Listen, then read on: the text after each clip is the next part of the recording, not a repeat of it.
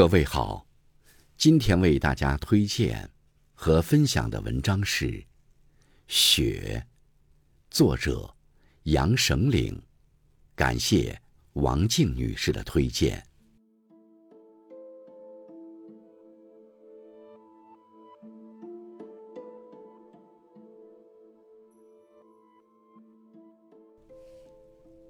感觉很多年冬天没下过雪了。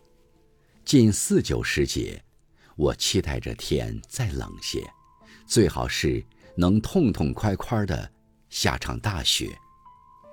置身在洁白、冰冷又漫天飞舞雪花的天地里，看雪压枝梢的摇摆，听踏行而过的咯吱声，仿佛走进了童话的世界。九十年代初，鲁西南地区。有过一场大雪，厚度到了十岁孩子的膝。因为要参加舅舅婚礼，母亲给我穿了厚厚的棉衣，戴了新织的线帽子，步行出门了。心情好，走起路来倒不显得笨拙，还特别带劲儿。踩在别人走过的小道上，故意着还要靠边走，只为踩脚印边蓬松的雪。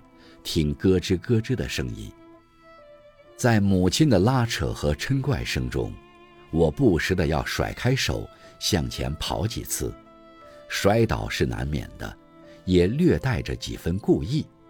厚棉衣压倒在雪地上，感觉不到疼痛，起身后看压出来的雪窝窝，看母亲追过来，笑着赶紧向前跑去，或者。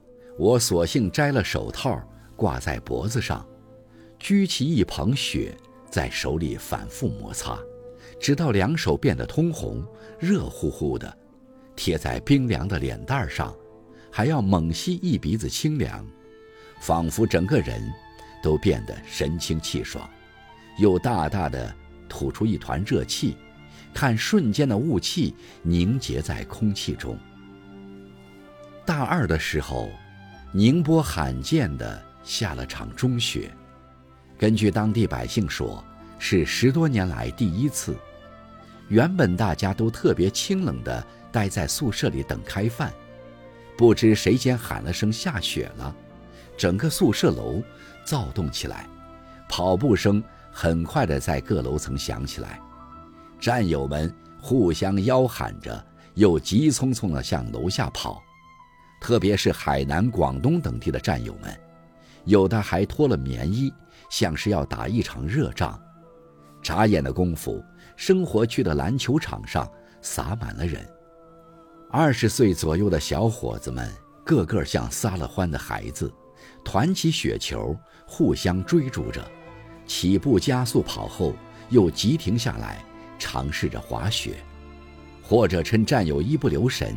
从后面掀开衣领，放进一个小雪团，嘻嘻哈哈的吆喝着喊叫着，几个生猛的直接倒在了雪地上，伸开四肢摆成个大字，任着雪花落在身上、脸上。相比日常紧张枯燥的学习训练，雪无疑是大自然难得的馈赠，仿佛每个孩子都得到了意想不到的玩具。直到集合的哨响了，大家才恋恋不舍地聚拢。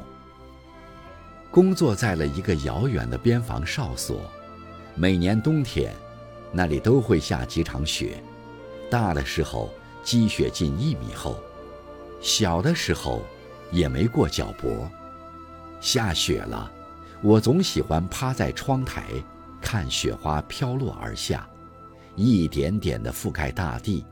天地都融入到雪的世界。